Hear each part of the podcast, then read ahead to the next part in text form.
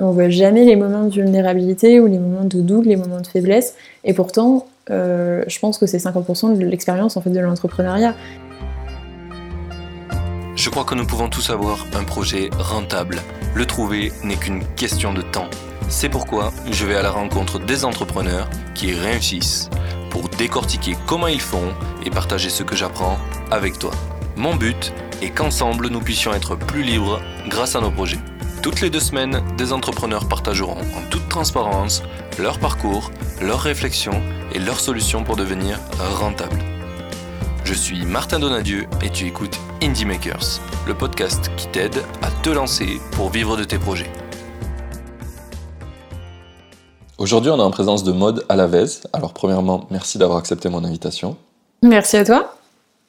Du coup, Maude, si tu devais résumer ton parcours en deux, trois phrases, comment tu te présenterais? Euh, oula, ouais, c'est une question euh, difficile, mais alors, si je devais le résumer en deux, trois phrases, moi j'ai un parcours assez atypique. J'ai commencé, euh, je dirais qu'alors, si tu repars au tout début, moi j'avais, j'étais l'élève modèle, tu vois, super forte à l'école pendant très longtemps. mes parents pensaient que j'allais faire une carrière, tu vois, comme tout le monde, bonne salariée, tout ça. Je faisais Abibac, tu vois, genre c'est la classe des intellos où tu as 12 heures d'allemand par semaine et tu as un double bac, etc. Bref, à 18 ans, je leur ai dit non, moi je veux faire une école d'art. Donc là, déjà, c'était le drame.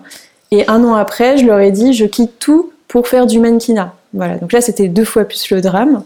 Et euh, j'ai fait ça pendant 4 ans. Et après, je me suis rendu compte que finalement, bah, j'étais pas en train de devenir Kate Moss. Donc euh, j'ai préféré repartir dans mes études en communication et marketing. Euh, finalement, la force de stage, je me suis rendu compte que c'était pas non plus euh, ce que je voulais faire exactement. Donc, je suis partie en master entrepreneuriat à l'ESCP. Et ça, c'était l'année dernière. Et du coup, aujourd'hui, je me retrouve à fonder donc, le Social Club, qui est une école qui forme aux réseaux sociaux. Pas mal. Je suis presque arrivé à tout noter en même temps, mais c'était assez fort. Euh, Social Club, voilà. Bon. J'ai pas mal de, trucs pour débuter. Euh, ok, donc ça c'est super intéressant. Alors, j'ai des questions déjà euh, sur ton parcours. Comment tu t'es retrouvé dans. Mm. Donc, tu as dit un truc bibac, je savais même pas que c'était. Ah, bibac. ouais, et comment tu te retrouves là-dedans?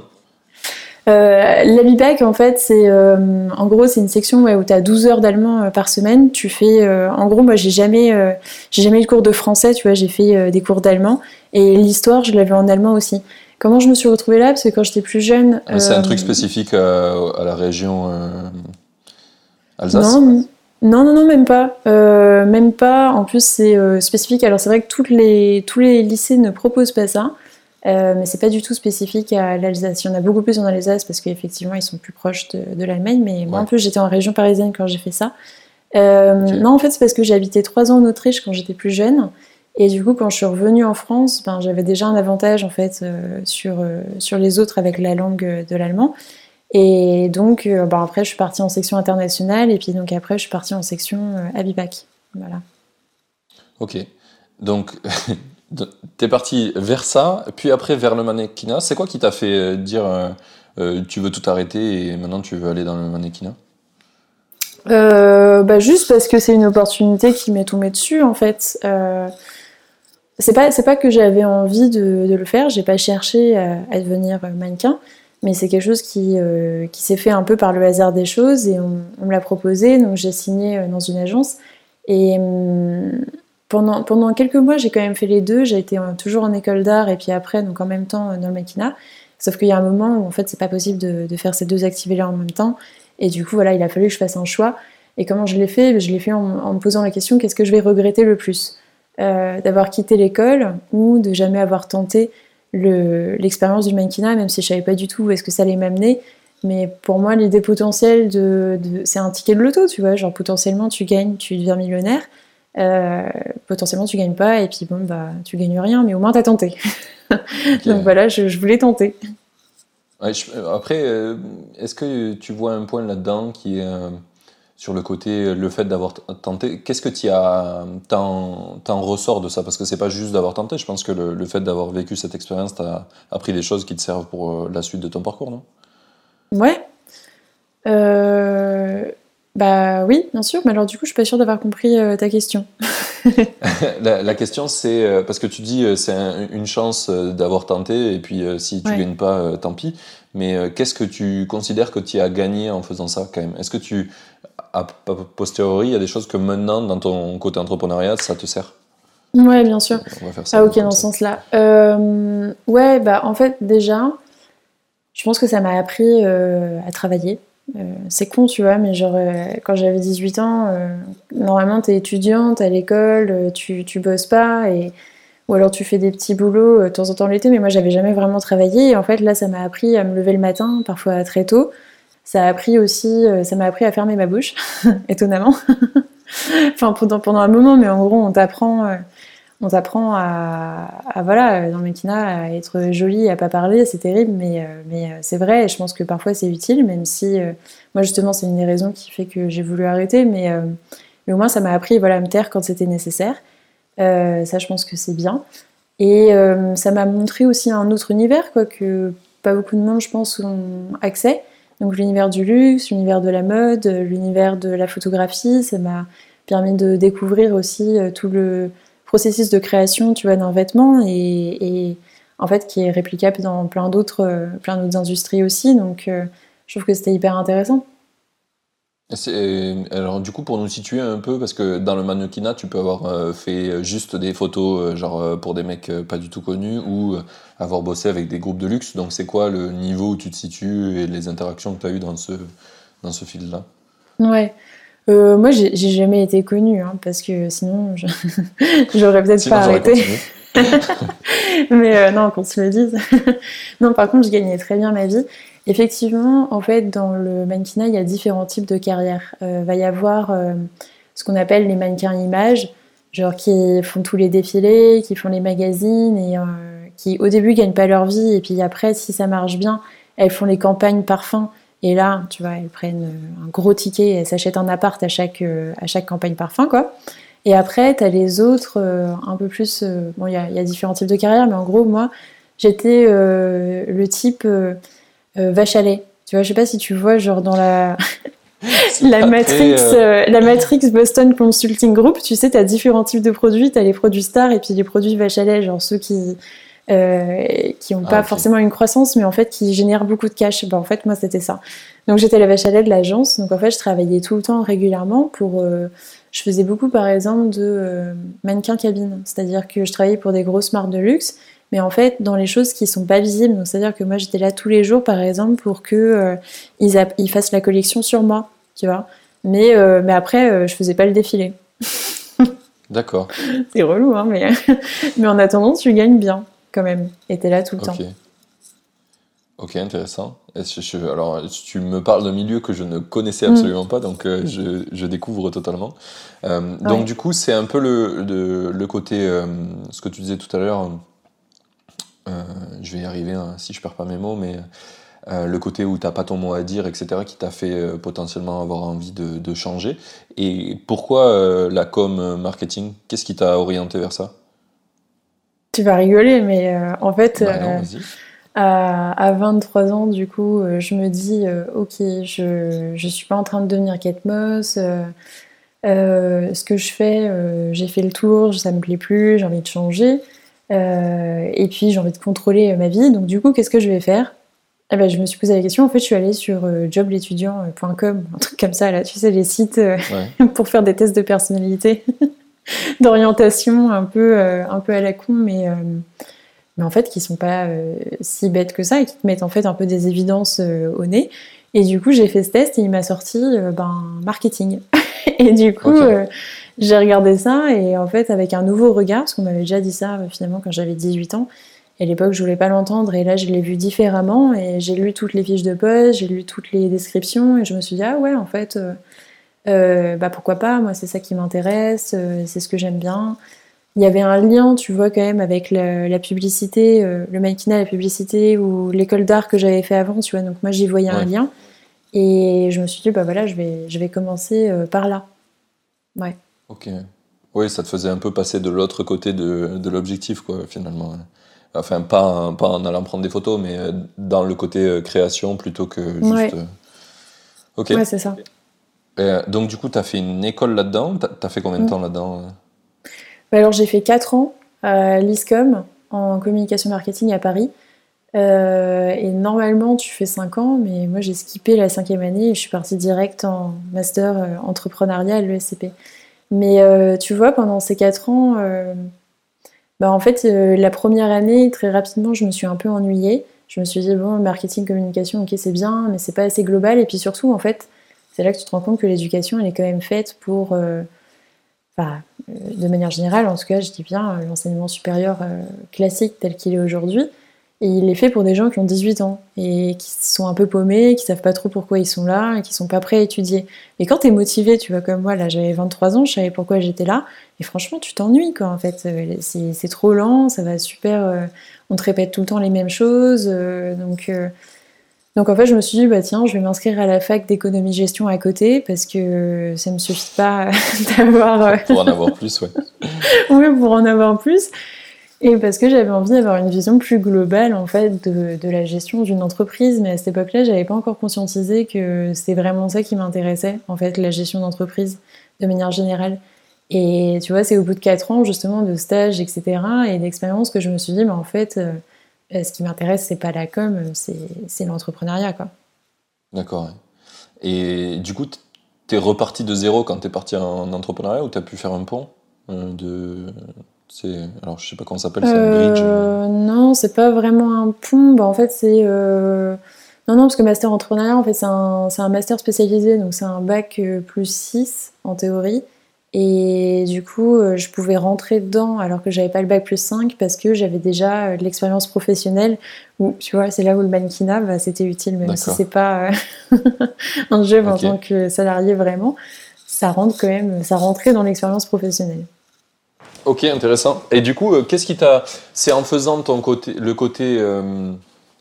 Euh, sur les cours, euh, j'ai perdu le nom, euh, sur la gestion d'entreprise, que, c'est, que tu t'es intéressé finalement à, l'entrepreneuriat ou t'as fait, il y a eu d'autres choses qui t'ont donné le goût à ça? Ouais. la faculté d'économie-gestion, tu veux dire, c'était ça? Ouais, c'est ça.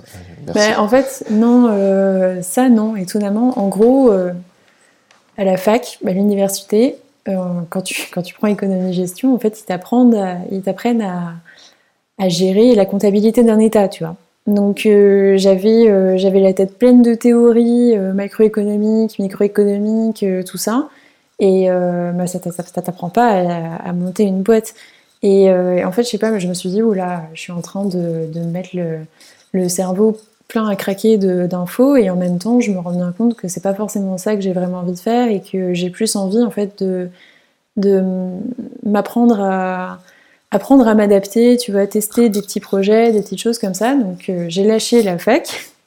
Sinon, moi, je passe mon temps à faire ça, commencer des trucs et puis, euh, et puis aller lâcher après en me disant, ok, c'est pas ça que je veux faire. Mais voilà, donc j'ai lâché la fac euh, et je me suis dit, ok, bah, je vais plutôt me lancer dans des petits projets.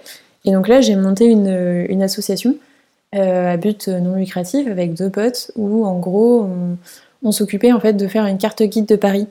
Euh, et, c'est un tout petit truc, un tout petit projet, mais en fait, ça m'a beaucoup plus plu et je me suis beaucoup plus réalisée en faisant ça que dans n'importe quel stage et n'importe quelle expérience euh, professionnelle que j'ai pu avoir parce que bah, pour la première fois, j'étais aux manettes. Euh, je, décidais, alors on était trois quand même, tu vois, mais, mais en fait j'avais toutes les informations avec moi. C'était l'aventure complète et, et en fait, ouais, moi je trouvais que c'était trop cool. Et du coup, c'est à ce moment-là où vraiment je me suis dit, ok, ben ouais, c'est peut-être l'entrepreneuriat, quoi. D'accord. Et donc, c'est cette première expérience. Tu sais qu'on y revient souvent. Hein. J'ai parlé à plein d'entrepreneurs où euh, ce qui leur a fait devenir entrepreneur, c'est leur BDE ou, ou les assos. Euh. c'est assez bah, fou. Ouais. Parce que c'est pas vraiment dans ta scolarité, quoi. C'est à ton bon vouloir. Et donc, Mm. Ceux qui ne se sont pas intéressés ou qui ont eu la chance de tomber un peu dedans, ben, ils loupent alors qu'ils pourraient être entrepreneurs et que c'est quelque chose qui leur plairait, mais vu que tu l'essayes pas, tu peux pas le savoir. Euh, mais du coup, pour revenir à ma question, c'était euh, donc c'est ça qui t'a donné envie de, switcher sur le programme entrepreneurial. Euh, et du coup, c'était en combien d'années le programme entrepreneurial? C'est juste un an. Ok, c'est un an mais qui donne un niveau plus 6. C'est ça. c'est même, euh, tu vois, c'est même six mois de cours et, euh, et après, tu as six mois d'expérience professionnelle. D'accord. Tu fais un stage. Tu as fait quoi en expérience professionnelle Et bah du coup, j'ai fait le Social Club en fait. En gros, ah. tu as 6 mois voilà, de cours et après 6 mois d'expérience professionnelle où tu as le choix entre soit tu fais un stage, soit tu montes ta boîte. Moi, je me suis dit, c'est pas question que je fasse un stage. Euh, je, je suis pas venue en master entrepreneuriat pour faire un stage. Donc, je vais monter une boîte. Et là, il fallait qu'on soit deux. Donc, je me suis mise avec euh, Emeline Chan Pochwen, qui était mon associée au début sur cette aventure. On a brainstormé pendant des mois, des mois. On savait pas du tout ce qu'on voulait faire. Et finalement, on est tombé sur cette idée euh, d'école aux réseaux sociaux. Et ça, c'était l'été dernier. Et en fait, on a, au début, on a fait vraiment des crado tests sur l'été. Et à partir de septembre, euh, l'un, elle, elle a décidé donc de ne pas continuer, et moi j'ai décidé de continuer sur cette aventure euh, seule. Et, donc moi je considère qu'en fait le lancement de la boîte s'est passé depuis euh, septembre. Donc là ça fait six mois. D'accord. Mais du coup, tu as, créé la boîte officiellement? C'est quoi la structure que tu as actuellement sur ça?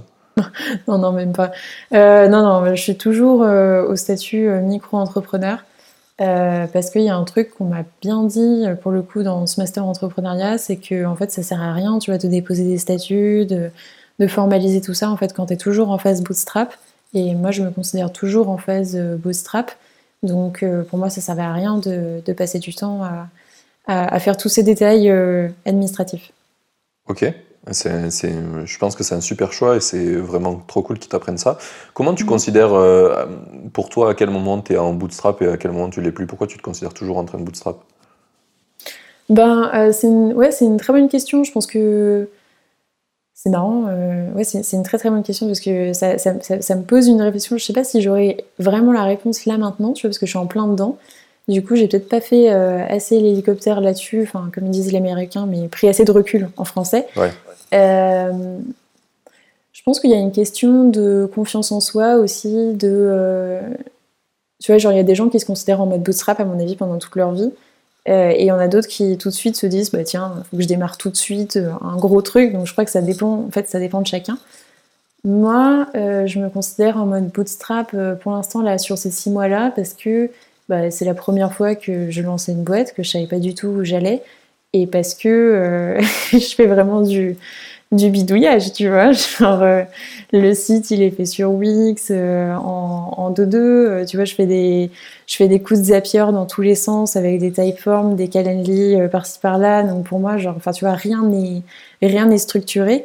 Et aussi parce que je suis toujours en train d'expérimenter, en fait, de chercher, genre, à qui je vends les choses, qu'est-ce qu'ils veulent exactement, à quel prix je vais le faire et comment je vais le distribuer. Et hum, là, je dirais que pendant six mois, j'ai expérimenté bien un sujet. Et maintenant, j'arrive, tu vois, à avoir des conclusions. Et du coup, là, je suis en pleine phase en fait de transition à me dire, ok, c'est quoi l'étape 2 justement? D'accord. Alors, c'est drôle parce que il y a dans ta conception de bootstrapper, tu parles beaucoup de, ben, en gros, tu as fait avec des ficelles et, et c'est ok, mais quand tu regardes un peu euh, comment les vidéos de The Family ou tout ce qui est sur l'environnement de startup, on te dit euh, finalement de commencer comme ça euh, parce que mm. ben, justement, tu as un besoin d'expérimenter avant de. Enfin, personne n'a les réponses magiques aux questions que tu te poses et à comment tu vas faire vivre ta boîte. Donc c'est mm. normal de faire ça et je crois pas que ça soit une un déterminant de qu'est-ce qui fait que ta boîte elle est bootstrap ou pas. J'aurais plutôt tendance à croire que personnellement que tu sors de l'étape de bootstrapping quand tu commences à avoir des un process de vente, tu sais en gros que tu crées pas le process, que tu es juste en train d'améliorer le mm. process.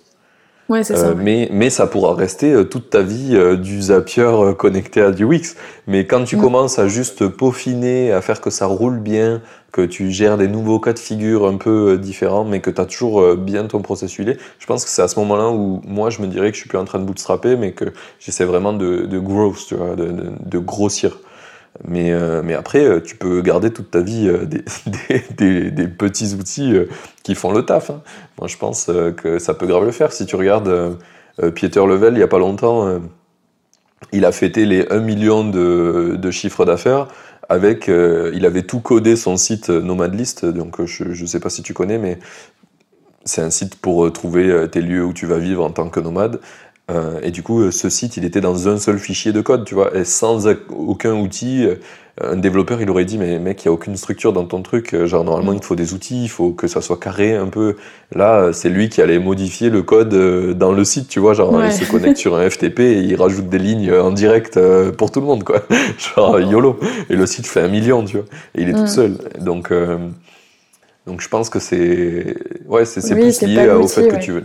C'est pas l'outil, c'est juste euh, ta, manière dont tu vas processer. Tu vois, là, il a décidé de justement avoir, avoir un cadre euh, plus clair sur euh, ce qu'il va faire. Donc c'est toujours les mêmes outils, mais plus cadré avec un vrai process qui fait que bah, avant de faire un truc, tu vas pas l'envoyer direct en production, par exemple, pour mm. casser les utilisateurs courants, parce que bah, eux, ils payent déjà, etc. Donc je pense qu'il y a, il y a ouais, c'est plus ce côté euh, processé là. Et c'est d'ailleurs un truc qui, qui fait que moi, par exemple, tu vois, j'aime bien bootstrapper, mais j'aime pas euh, quand on, arrive à l'étape de tout processer parce que c'est super mmh. chiant, je trouve. tu vois, j'aime bien essayer plein de trucs, les faire, euh, faire que ça marche, et après le donner à quelqu'un et vas-y, occupe-toi-en. Mais mais il y a des gens justement qui aiment grave processer les trucs et genre inventer, créer, bootstrapper, ça, ça leur les dérange quoi. Donc chacun sa partie. Euh, mais voilà, c'était plutôt cool. Du coup, on va revenir un peu au Social Club. Donc, euh, quand on en a parlé ensemble, c'était il y a quoi? Il y a deux mois, quelque chose comme ça, la première fois? Oui, c'était il y a deux mois, parce que j'étais à. Ouais, deux, trois mois, ouais, je dirais. Ouais. ouais. Euh, et donc, on s'était dit qu'on allait faire ce podcast ensemble, et du coup, je t'avais mis un petit défi. Donc, est-ce que tu peux, tu peux parler de ce défi et, du coup, un peu parler de revenus sur le projet?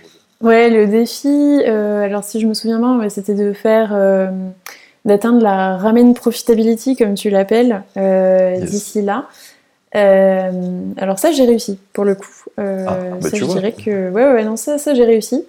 donc ça, donc ça voilà, c'est bon.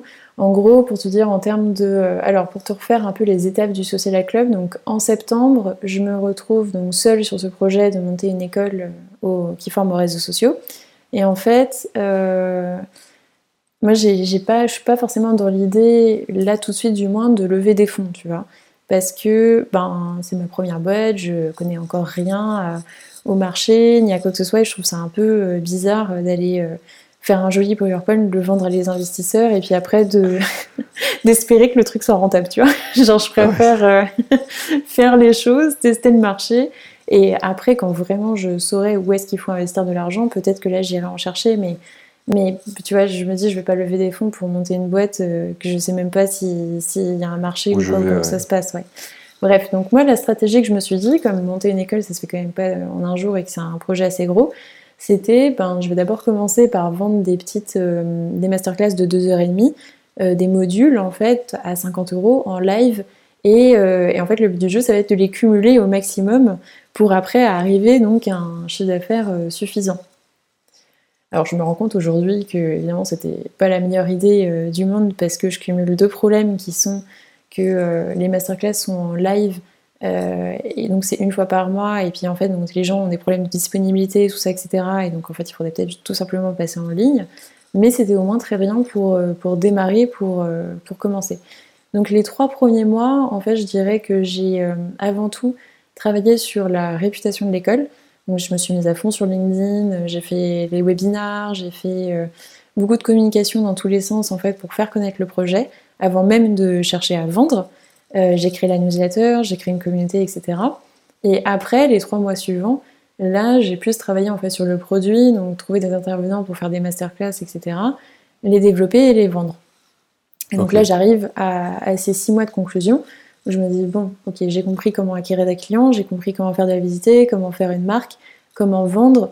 Euh, ça marche. Pour chaque masterclass, j'avais à peu près une vingtaine de clients, donc euh, c'est pas mal. Maintenant, euh, voilà, le problème, c'est que eh ben, le, le, modèle en lui-même, de faire du live une fois par mois, avec un seul canal d'acquisition, n'est pas le plus optimal, et du coup, il faut que je réfléchisse à passer à l'étape 2, quoi. Ok, mais tu les as enregistrés tes lives ou pas du tout? Ça a été que du live euh? Non, non, ils sont toujours enregistrés. Les gens après ils ont accès au replay. Ouais. Ok. Mais du coup, du coup, tu imagines potentiellement vendre euh, des formations vidéo euh, pas en live, c'est ça ton... C'est quoi un peu les... tes réflexions actuelles là, sur l'évolution du projet? Il y a plein de. j'ai fait un post LinkedIn justement il y a deux jours là qui disait que j'étais paumée et que le doute faisait partie de la vie de l'entrepreneuriat, que c'était super et, et voilà. Mais ouais, ouais, non, en fait, le problème moi que j'ai, c'est que j'ai beaucoup d'idées, il faut que je fasse des tris parmi toutes les idées que j'ai. Mais donc il y a effectivement la possibilité, un, c'est de, de, faire des formations en ligne, tout simplement, tu vois, un peu comme euh, Live Mentor euh, fait, euh, mais de me concentrer sur, sur les réseaux sociaux et sur la création de contenu et, et de faire uniquement ça, quoi, en fait, par exemple. Ok, super intéressant. Et tu connais d'ailleurs, d'ailleurs Antoine BM, peut-être?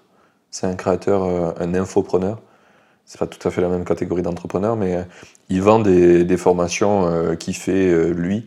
Alors, il est euh, très extrémiste, donc il a juste une newsletter, il les, il les vend via sa newsletter. Et le côté qui est intéressant, c'est qu'il arrive à les faire, genre il en produit une par semaine à peu près de formation, ou une toutes les deux semaines, et il les fait assez rapidement, assez, assez light, avec très peu de montage. Mais en, gros, il, interagit beaucoup avec sa newsletter mm. pour savoir c'est quoi les besoins actuels. Et du coup, euh, si lui, il a l'expérience là-dedans, il ship une formation. Quoi. Et mm. du coup, euh, c'est un monstre. Euh, à trois personnes, ils font, ils font un million par, par an. Quoi. Donc, donc c'est pas mal aussi. Bah, un peu comme Stan Leloup, mais de toute façon, ouais, moi je suis persuadée que dans la. Ouais ma conviction profonde, c'est que l'éducation, elle doit, elle doit changer et qu'il y a des choses à faire. Euh, enfin, quand on regarde aujourd'hui le marché du travail, il y a quand même, euh, tu vois, 9 personnes, 9 Français sur 10 qui veulent se reconvertir, euh, mais qui aujourd'hui n'ont pas forcément les moyens de le faire parce que ben, c'est pas tous les 4 matins que tu peux, tu peux pas refaire 4 ans d'école, en fait, c'est pas possible, tu vois. Et, et, puis en plus, les nouveaux métiers sont pas forcément, on ne forme pas forcément à ça. Il y en a plein qui diront oui, Pôle emploi propose toujours des formations. Ouais, franchement, les formations qu'ils proposent euh, sur les réseaux sociaux, j'aimerais bien les voir, mais euh, c'est pas, à mon avis, ça va pas t'apprendre à, tu vois, à vraiment performer sur les réseaux sociaux et à vraiment vendre sur les réseaux sociaux. Ça va t'apprendre euh, Facebook et, encore, quoi. C'est limité. Et pour moi, il y a un marché énorme à ce sujet-là. Et puis après, il y a aussi une croissance énorme sur les freelances, le nombre de freelances, de gens qui se lancent là-dedans. Et le problème qu'ils ont, c'est que bah, ils sont experts dans ce qu'ils font, mais ils n'ont pas appris à vendre. Et ils n'ont pas appris à être visibles et à communiquer sur leur euh, métier. Et du coup, il faut qu'ils apprennent à le faire. Et une partie de ça se fait sur les réseaux sociaux notamment. Ok, donc c'est un peu ton. Ta, ta, future cible, les freelances, ça fait partie de, de, de, personnes que tu voudrais cibler? Ouais, bah en tout cas, c'est ceux que j'ai ciblés actuellement avec, euh, avec les masterclass. Euh, donc, Enfin, les, tout ce qui est euh, freelance, euh, freelance entrepreneur, euh, dirigeant, tu vois, mais tous ceux qui sont en démarrage d'activité, il y a un gros, gros marché là-dessus, ouais. ouais. C'est le même que Live Mentor à peu près, je crois. du coup, tu as, discuté avec les mecs de Live Mentor? Tu les as contactés? Ouais, j'ai appelé Alexandre Dana. Ça, c'est un truc que je recommande d'ailleurs à tous ceux qui, qui t'écoutent, qui nous écoutent, ou qui vont nous écouter. Euh, c'est vraiment d'appeler un maximum de personnes euh, et d'entrepreneurs. Et moi, je passe mon temps à appeler du monde. Mais alors, dès que j'ai envie de lancer un truc, en fait, ou que j'ai une idée dans, quelque chose, euh, bah, je vais prendre ceux, les têtes d'affiche que je trouve qui sont trop forts dans ce qu'ils font, et je leur dis, bah, venez, on s'appelle 30 minutes, et je pose un maximum de questions sur, sur ce qu'ils font, et, et je leur parle de mon concept, et en fait, c'est un peu du réseautage, mais en fait, ça ouvre les chakras, quoi. Et euh, c'est trop bien. Donc j'ai appelé, euh, ouais, j'ai appelé, j'ai appelé franchement la, la planète euh, entière. ok. Et du coup, ça t'a aidé? Ça t'a aidé à savoir un peu plus vers là où tu voulais aller, savoir qu'est-ce que tu devais faire et pas faire? Ouais, alors je pense que ça aide dans un sens, voilà, comme je disais, ça ouvre les chakras, ça donne plein d'informations, etc. Ce qui est difficile au début, donc je crois que c'est la phase où je suis là, à ce moment-là, c'est tu vois, de digérer toutes les infos qu'on nous donne, parce qu'en plus, je suis passée aussi par la phase où j'ai interviewé 45, euh, 45 euh, euh, abonnés à la newsletter, donc tu vois, j'avais toutes ces informations-là en plus. Donc en gros, j'ai là, pendant le dernier mois, j'ai vraiment chopé un milliard d'informations de, tout le monde. Et donc, ouais, c'est bien. Et après, il faut faire le tri. tu vois, il faut, faut, faut, passer toutes ces infos dans un entonnoir refaire un plan et se dire ok bon bah voilà sur quoi je pars euh, quel est le, le, le mieux le... et qu'est-ce qui me plaît le plus d'accord et pour, pour faire euh, finalement, dans ce process de décision, c'est ton, ton master en entrepreneuriat qui t'a aidé à trouver euh, comment tu, tu, décides ou ça a été naturellement, au fil du temps avec ton projet, que tu as trouvé des, des patterns qui t'aident à décider? Euh, non, c'est pas le master entrepreneuriat qui m'a aidé euh, là-dessus. Alors après, je pense qu'il faut différencier. Tu vois, il y a différents types de décisions à prendre. Il y a les petites décisions quotidiennes, euh, tu vois, genre est-ce que je mets mon site en vert ou en bleu Bon, voilà, c'est des petites décisions. et après, il y a les grosses décisions de où est-ce que j'emmène mon business et puis quel est le projet phare vers ou quel est le next step auquel je vais passer. Là-dessus, je pense que c'est très personnel euh, à chacun. Moi, j'ai tendance à faire un peu au, gut feeling, tu vois. C'est peut-être un défaut. Je sais pas, l'avenir nous le dira. Je pense qu'il y, a deux grosses, euh, deux grosses euh, trames d'entrepreneurs. Il y a des gens qui sont très data-driven, qui vont se baser à mort sur la data pour choisir, et il y en a d'autres qui sont totalement l'opposé ça sert à rien les datas, euh, peut-être à te rassurer, ou, mais euh, le meilleur choix en général c'est ton gut feeling. Et il mm. faut que juste tu travailles à, être, euh, à avoir un super bon instinct en fait, puisque c'est la traduction en français. Et plus tu, plus tu fais, plus tu fais de la merde, plus tu as un meilleur instinct et, et, plus ça avance dans ce sens-là. Quoi. Ouais, c'est ça. Parce que moi j'ai tendance à dire aussi les datas, enfin ok, c'est bien, c'est bien de regarder les datas, etc. Surtout quand on en a, mais je crois qu'il faut se méfier parce qu'il y a aussi beaucoup de biais avec les datas. On a toujours, on a tendance à voir toujours midi à sa porte, euh, tu vois, à vouloir euh, à confirmer en fait ce qu'on, ce qu'on veut voir et à ne pas regarder ce qu'on ne veut pas regarder. Et du coup, on en revient en fait à se dire, ok, où est-ce qu'on a envie d'aller foncièrement C'est ça. T'as juste pris les datas pour te trouver des Voilà, c'est ça. Et donc. Euh, pour moi, en fait, tout est là-dessus. Et, et, en fait, euh, moi, personnellement, euh, quand j'ai des décisions comme ça à prendre, tu vois, bah là, euh, là je suis chez mes parents, c'est bien parce qu'il y, y, a le grand air, il y a le jardin, il y a la prairie. Et du coup, je passe du temps à, dehors et puis à réfléchir un peu à ce que je veux et puis à essayer d'être hyper alerte, en fait, et à l'écoute de, de ce que je ressens et ce qui me fait envie ou pas. J'essaie de me projeter dans les différents dans les différents scénarios et de me dire ok est-ce que je m'y retrouve? Est-ce que ça me plaît? Et, voilà et qu'est-ce que je vais regretter le plus? Oui comme euh, finalement euh, quand tu as réfléchi au mannequinat. Exactement. Ça c'est un truc qui revient souvent et c'est pas forcément euh, des notions de qu'est-ce qui va marcher ou qu'est-ce que parce que tu vois ou qu'est-ce qui va créer le plus d'argent parce que ça en vrai ça peut être assez facile de, le savoir ou de le faire mais c'est plus ouais où est-ce que je vais me réaliser le plus Ok. On avait eu ce, débat, je sais plus avec qui dans un épisode, mais ça, avait, ça avait fait jaser des gens parce que j'avais dit ça tout naturellement. Il y a des gens qui m'avaient dit Waouh euh, Parce que moi, mon, feeling, c'est de se dire euh, si euh, ce soir je m'endors et que je meurs dans la nuit, est-ce que je me dis je suis content tu vois mmh. Ou est-ce que j'ai raté un truc tu vois et il y a plein de gens, ils avaient dit, c'est bizarre ce rapport à la mort, mais c'est ma façon personnelle, comme la tienne que tu as là. Et je mmh. pense que c'est ça c'est un peu ton, ton étoile euh, qui te guide, tu vois. C'est mm. ça qui fait que tous les jours, je me dis, bah, je fais, je fais pas de la merde et je vais dans la bonne direction. Après, des fois, c'est pas toujours euh, bien pour le business, ça fait que tu changes, mais, mais c'est aussi le, le process pour apprendre à trouver ce que toi, tu veux faire réellement et qui va, qui va être aligné euh, avec ce que tu veux faire. Un peu, tu connais le. comment ça s'appelle L'ikigai euh, le, ce concept-là. L'ikigai, ouais. très, très, très bon accent. Mais euh, le, qui est le mix parfait entre ce que tu aimes faire, ce que tu, le, monde a besoin, pour le, là où tu peux être payé pour le faire. Et il y en a un quatrième, je crois, que j'ai oublié. Mais euh, globalement, c'est ça, quoi. C'est ça, l'équilibre parfait. Ce que tu sais faire. Ouais, c'est le premier que j'ai dit, ça, non? Ce que tu sais faire, ce que, ce que le monde a besoin, euh, le monde, enfin, est-ce qu'on peut te payer pour le faire? Et le quatrième, je sais plus. Ce que tu aimes faire, du coup. Ouais. Ah oui, ce que tu aimes faire et ce que tu sais faire, oui, bien joué. Mm. Il y a une petite euh, nuance que j'avais zappée. Mm. Mais euh, ouais. Bah, c'est exactement ça. Du coup, je cherche mon ikigai. Parce qu'en fait, pour moi, tu vois, si tu décides que tu veux pas être salarié, euh, enfin, tu vois, si tu voulais de l'argent, voilà, tu fais salarié ou tu fais consultant. Euh, en vrai, là, tu vois, j'ai tout le temps des demandes de coaching, de, de, de mission, euh, consulting. L'argent, je pourrais le gagner, c'est pas, pas un souci. mais voilà, quand tu décides de te lancer en fait dans une aventure entrepreneuriale, c'est souvent c'est parce que tu as envie de faire un truc qui t'éclate et tu as envie de faire un truc différent et tu as envie de faire quelque chose qui n'est pas proposé aujourd'hui. Donc la question c'est pas forcément l'argent, c'est plus de se dire ouais euh, qu'est-ce que qu'est-ce qui me fait vibrer? Et qu'est-ce qui va me faire vibrer pendant au moins un an deux ans? Est-ce qu'il faut y aller quoi?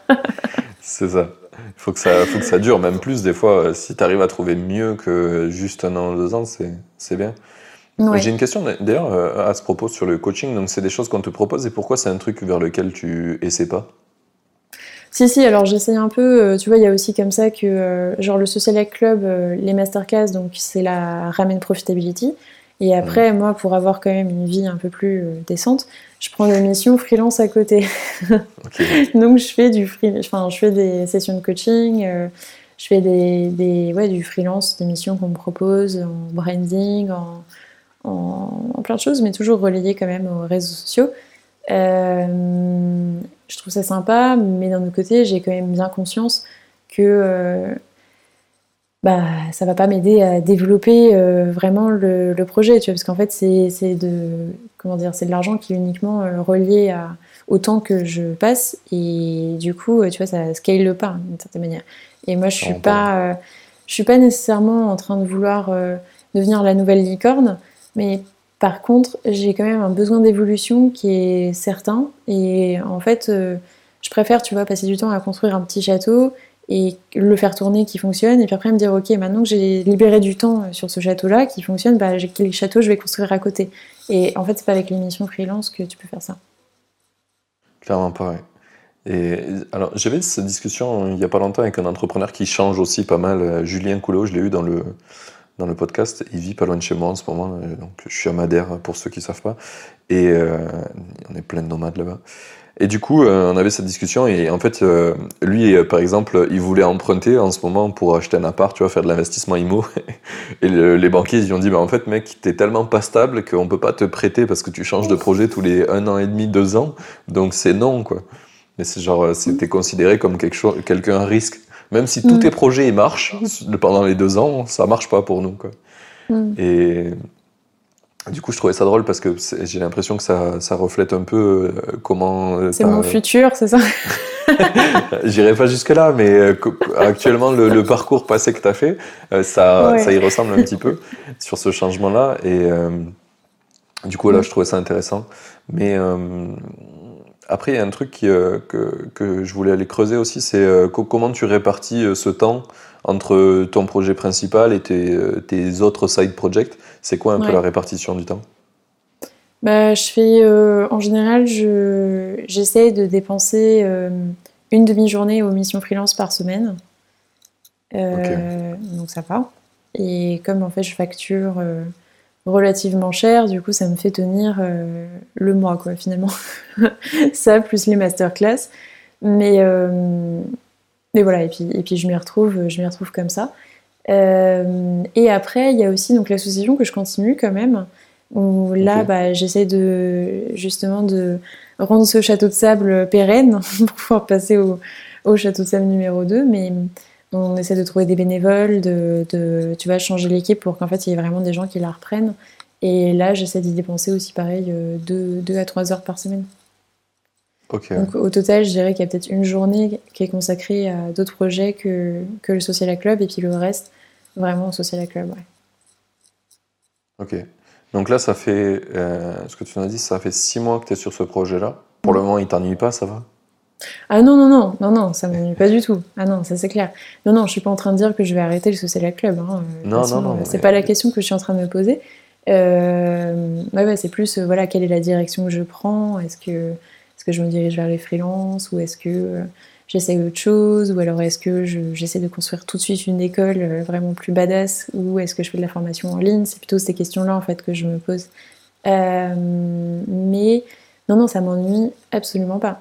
Non, moi, pour le coup, je trouve que. enfin, moi, ce qui, m'éclate, justement, c'est de faire des trucs différents. Et puis, euh, et puis Social Club, c'est vraiment ça qui me fait marrer. C'est que, tu vois, même dans la communication, je fais tout le temps des blagues, je mets des gifs partout. Euh, et en fait, ça me fait marrer de me dire que c'est possible et qu'il n'y a personne qui m'en empêche, tu vois. ah, mais clairement. Genre, tu vois, si j'étais dans une boîte et qu'on me disait de faire une newsletter, il y a plein de trucs que j'ai écrits où on m'aurait dit, mais attends, mais tu peux pas écrire ça quand même. Et en fait, euh, moi, ça me fait trop marrer de me dire que du coup, c'est possible. Et je suis sûre qu'en fait, les gens, ils le suivent aussi pour ça. Mais d'ailleurs, c'est pas que je suis sûre, c'est que je le sais parce que je leur ai demandé et puis ils m'ont dit oui. Donc, euh, je pense que voilà, les gens, ils en ont aussi un peu marre, tu vois, de la communication corporate, euh, trop classique et trop boring. Et que, en fait, moi, ce que je leur propose, c'est un peu plus frais, quoi. Bon, ça les fait marrer. bah, c'est plus humain, quoi, finalement, parce qu'il y a un vrai truc qui était, qui était morose, on va dire, dans la communication corporate, c'est que bah, tout est ultra lissé parce que il faut faire attention à notre image, machin. c'est déshumanisé au total, alors que si tu fais des conneries ou si tu fais des trucs marrants, c'est cool. Enfin, mm. moi je sais que dans le, dans le podcast, c'est un des trucs qui me plaît, c'est qu'on peut dire ce qu'on veut et que, enfin, mm. genre, quand un petit voyou il parle des trucs qu'il faisait, là, c'était le, je sais plus quel épisode, mais où il a parlé que quand il était plus jeune, il a dealé pour se trouver une street cred parce qu'il voulait faire du rap. Enfin, c'était, c'est drôle parce que bah, tu vois à quel point on est, fait, on est capable de faire des conneries en tant qu'être humain pour essayer de, de ressembler à ce qu'on voudrait être, quoi. Et puis il s'est mm. rendu compte que c'était de la merde, il a arrêté de faire ça et, il a appris. Et c'est bien, je trouve, de, de pouvoir le dire parce que les gens en face, qui eux aussi font des conneries parce que bah, ils ont la sensation qu'il faut le faire pour ça, ben, ils se sentent mal à l'aise, tu vois, de faire des conneries. Du coup, ils les font pas, donc ils sont frustrés, ils les font, ils en mm. font moins que ce qu'ils devraient, ils apprennent pas ce qu'ils devraient, et du coup, ben, ils sont stuck. Et ça, je pense que toi et moi, on en connaît plein des gens qui sont stuck dans leur truc et qui, du coup, à cause de l'image, à cause de ce qu'on pourrait dire d'eux, ils font pas, et du coup, ben, ils sont peu heureux. Et c'est, mm. grave dommage. Ouais, pour moi, il faut oser. Et puis, tu vois, en fait, euh, il y a un truc qui m'a interpellé dans ce que tu as dit, euh, genre que les marques. Euh, font attention à leur réputation, à leur notoriété. Moi, je pense pas que l'authenticité, parce qu'en fait, c'est ça que, que, je transmets, tu vois, en faisant des blagues et en étant comme je suis, en mettant des gifs qui, moi, me font marrer. En fait, c'est l'authenticité.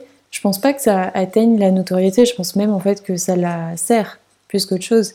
Et tu vois, par exemple, euh, quand j'ai fait mon post il y a deux jours sur LinkedIn qui disait, qui commençait en disant que j'étais paumée, que en ce moment, je me posais la question si je devais pas élever des lamas au Pérou. Ah ouais, je... et ben, ouais, et ben, finalement, tu vois, ce qui se passe, c'est qu'il y a énormément de gens qui ont commenté, qui se sont retrouvés là-dedans et qui se sont sentis touchés, qui se sont dit, bah, merci Maud de passer un message comme ça, parce que c'est vrai que tout le monde, en fait, a tendance à mettre plutôt l'inverse, à dire, bah, je sais où je vais, je suis hyper, euh, tu vois, hyper fière, hyper claire, tout va bien, euh, surtout quand les entrepreneurs, je lève des millions. Euh je les refuse. J'adore Guillaume, hein. j'adore la vie, c'est tout. Je, je le dis, mais... mais tu vois, genre, c'est la communication, c'est uniquement ce qu'on voit passer. Et on voit jamais les moments de vulnérabilité ou les moments de doute, les moments de faiblesse. Et pourtant, euh, je pense que c'est 50% de l'expérience en fait de l'entrepreneuriat. Et personne n'en parle, tout le monde a un peu. J'aurais dit euh, plus Ouais, voire plus, tu vois. Je vais, vais pas dire plus pour pas. pour pas faire peur, mais. Pour pas paraître comme une loseuse, mais, euh, mais en vrai, je pense que c'est plus, oui, effectivement, tu vois, c'est peut-être. Ouais, tu passes 60%, 70% de ton temps dans, dans, dans, la loose, dans le doute. dans, tu vois, je sais pas, dans des... Bah, c'est le concept de trial and error. C'est d'abord, il faut faire plein de trucs pourris qui marchent pas. Oui, bah oui et bah d'apprendre. mais c'est genre euh, comme quand t'as appris à faire du vélo, quoi. T'as mis trois euh, pendant je sais pas combien de temps, euh, t'as galéré, mm. t'as fait que des trucs pourris, et puis d'un coup ça marche, et là ça devient super bien. Mais d'abord, il faut passer par une phase où t'apprends. Des fois, t'as de la chance, ça marche du premier coup, mais ça, c'est des chanceux. Oui, et puis ça marche du premier coup pendant combien de temps Après, tu vois, faut se poser la question, mais genre, enfin, je pense que rien n'est rien n'est permanent, tout est temporaire, et donc même si tu vois ça a marché un temps, ça va pas dire forcément que ça a marché tout le temps. Et puis un succès, euh, c'est pas, pas forcément difficile d'avoir un succès une fois. Ce qui est difficile, c'est qu'il soit répété, répété plusieurs fois. Et euh, bref, du coup, euh, voilà, tout ça pour dire que l'authenticité, la vulnérabilité, genre, bah, c'est des choses que à mon avis les gens cherchent en ce moment. Mais clairement, mais je pense que pour revenir au truc des marques de tout à l'heure, c'est que en fait, on a eu une espèce de galvaudage qui a fait que ben, les marques elles se sont encouragées entre elles à être de plus en plus corporate. Et du mm. coup maintenant elles sont elles peuvent plus repartir en arrière parce qu'elles ont l'impression qu'elles sous-performeraient si elles faisaient tu vois. Du coup elles sont elles sont bloquées dans ce truc là mais je pense qu'il va y avoir une grosse vague de d'entreprises qui vont mourir comme ça parce qu'elles pourront plus euh, elles seront stuck. Et euh, et il y a plein de nouvelles entreprises beaucoup plus euh, beaucoup plus humaines, beaucoup plus honnêtes, beaucoup plus transparentes sur ce qu'elles font qui vont arriver parce que ben, ben, ça a plus de chances de durer. Quand tu, tu, te mens pas à toi-même, que tu mens pas aux autres, il y a quand même euh, plus de, plus de chances que ça marche. Quoi. Les gens peuvent comprendre quand tu as des difficultés dans ta boîte. Enfin, je sais pas si tu le vois dans le Social Club, mais quand tu es transparent, euh, moi je l'ai vu avec mes projets, ben, quand il y a un truc qui marche pas, je dis bah, je suis désolé, effectivement c'est cassé, ça marche pas, euh, je vais essayer de le réparer au plus vite, mais là j'ai plein de trucs qui sont cassés par exemple. Les mecs ils disent ouais pas de problème, alors qu'ils ont payé, tu vois. Et si tu dis juste euh, rien, enfin tu, tu, leur, tu les aides pas à se projeter, ben, ils sont là, c'est de la merde ce produit. Et c'est plus toi, qui, t'es plus une personne qui gère ce produit, c'est juste un produit, une corporation, et du coup ils disent ah encore une boîte qui fait des millions sur le dos des autres, tu vois. Donc il y a une vraie perception différente euh, de ça. Quoi. Ouais, non, c'est clair que moi j'ai de la chance, j'ai des clients qui sont vraiment super sympas, qui me remercient, qui m'envoient des mails, euh, qui répondent. Il y a plein de gens qui répondent à ma newsletter ou qui m'écrivent euh, sur LinkedIn pour me dire que ce que je fais c'est bien, qu'il faut que je continue. Et, et, je pense que ça arrive pas à tout le monde, ça, pour le coup. et, et, je pense que c'est ouais, parce que voilà, j'ai cette approche-là qui est, qui est hyper hyper fun, hyper différente, euh, hyper authentique, et du coup les gens ils accrochent en fait. Oui, il y a une, je pense que ça brise aussi la barrière entre toi et eux. Ça te rend euh, plus accessible. Du coup, si euh, tu es comme eux, bah, du coup, ils peuvent parler avec toi, tu vois. Alors que si tu es sur un piédestal, bah, du coup, c'est inaccessible et donc ils échangent pas et ça manque de richesse. Moi, je trouve que par exemple, je l'ai avec ma newsletters, où j'ai peu d'interactions parce que j'ai pris le, parti de, au début de pas être euh, aussi transparent. Là, je suis en train de le changer. Je parle des projets que je suis en train de lancer, des merdes que je suis en train de faire. Mm. Avant, euh, j'en parlais que quand ça commençait à bien marcher et je me suis rendu compte que c'était nul.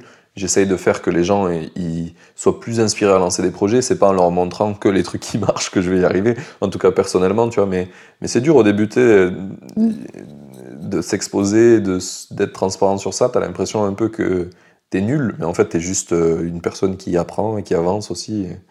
Bah ouais, c'est ça, euh, ouais.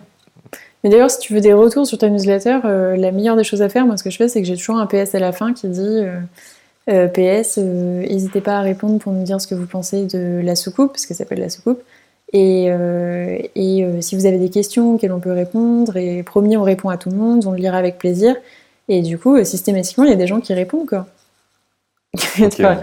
tu vois, c'est cool. Mais après, en fait, euh, ouais, voilà, un petit PS humain qui dit euh, bah, dis-moi ce que tu en penses. Ou après chaque article que je propose, euh, ce que j'ai tenté aussi, c'est de mettre des typeforms, tu vois, qui demandent en fait l'avis des gens sur tel article. Et il y en a toujours une partie en fait qui est contente de donner son avis. Donc je fais des petits sondages aussi, pour leur demander ce qu'ils préfèrent. On avait fait un, gros débat voilà, sur le vous, le tu, par exemple. Tu vois, tout le monde était hyper engagé. Hein. Ah voulait donner son avis. Mais, même moi, je me rappelle, je t'ai envoyé un message. Ouais. bon, bah, voilà, ça, ça faisait partie de la newsletter. Et euh, ouais, je pense que si tu poses, tu vois, si tu as une conversation avec eux, c'est ce qu'on dit, c'est les, les, règles qu'on dit toujours dans les réseaux sociaux, mais qui, voilà, qui marchent partout. Hein. Si t'as pas de call to action à la fin, euh, probablement que ça diminue les chances pour que euh, tu aies des retours. Mais si tu l'ajoutes, ça l'augmente. Ok. Interesting sur ce point. Du coup, on n'avait même pas noté ta, dit le nom de ta newsletter, donc euh, maintenant que tu l'as dit, on va le mettre dans la description du podcast pour les gens qui veulent qui veulent l'écouter. Tu parles de quoi finalement dans la soucoupe, du coup? Bah, dans la soucoupe, euh, alors après, si, si vous allez, s'ils vont, je sais pas si du coup comment s'adresse mais euh, euh, sur le site, sur le site du Social Club, tu verras donc il y a la, la soucoupe, voilà, donc tu peux le retrouver comme ça aussi très simplement. De quoi je parle? Bah, en fait c'est les c'est des conseils voilà vraiment pour les réseaux sociaux. En général, c'est construit en quatre étapes. La première, en fait, c'est vraiment sur les webinars qui ont eu lieu toutes les, toutes les deux semaines. Donc il y a des webinars où on interviewe des experts, euh, en général, en fait, qui ont bien fonctionné sur les réseaux ou sur un réseau en particulier. On l'interroge sur son expérience à lui pour savoir comment il a fait, s'il n'a pas des etc. Ensuite, on partage un article d'un expert. Donc c'est euh, pareil, quelqu'un qui a, qui a, bien euh, marché, qui marche bien sur les réseaux et puis qui en fait qui dans un article va transmettre une de ses connaissances. Après, il y a une mini veille en général dans laquelle, ben, euh, moi, comme je passe énormément de temps sur les réseaux, tu vois, je vais trouver les, les petits posts intéressants dans lesquels ils ont partagé des petits tips sur X ou Y réseau social que je repartage du coup, comme ça ça évite aux gens de passer des heures comme moi sur, sur les réseaux. Et, et la dernière chose, c'est les news sur les masterclass. Ok, trop bien. Ben, mm. Moi aussi, je vais, je vais m'inscrire à ça parce que je crois que je voyais que tes posts sur LinkedIn jusque-là. Et euh, c'est très très cool parce y a une grosse partie des entrepreneurs, euh, tu sais, c'est plus facile pour une certaine partie de gens, de la population, on va dire, euh, d'entreprendre. Par exemple, tous ceux qui vont être développeurs comme moi ou à tendance très technique. Ben, du coup, on a moins de barrières à l'entrée parce que dès qu'il faut faire une solution, as, as les, tu connais les outils pour le faire. T'as pas besoin de. Maintenant, il y a le no-code, etc. Mais jusque-là, c'était quand même complexe si tu n'avais pas les si tu pas les bons outils euh, de, de, le faire, ou alors tu payais un développeur, enfin d'un coup ça te coûtait de l'argent, et c'était complexe.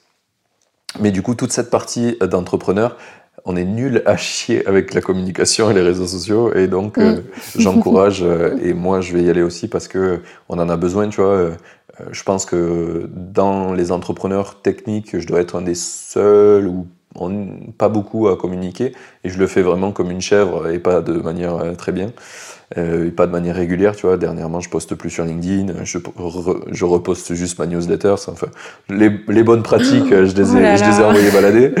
mais, euh, mais je pense que c'est parce que j'ai besoin de, de d'entendre plus souvent euh, la bonne parole mm. euh, pour, pour le faire de manière plus souvent. Quoi. Sinon, tu, tu retournes vite à allez hop, je partage des liens par-ci par-là et ça arrivera. Et, et, du coup, et non, ça n'arrive pas. Et non, et non, et non, ça ne marche pas. Ça ne marche pas. Là, moi, j'ai de la chance avec le podcast, c'est que j'ai quand même déjà une bonne base d'auditeurs.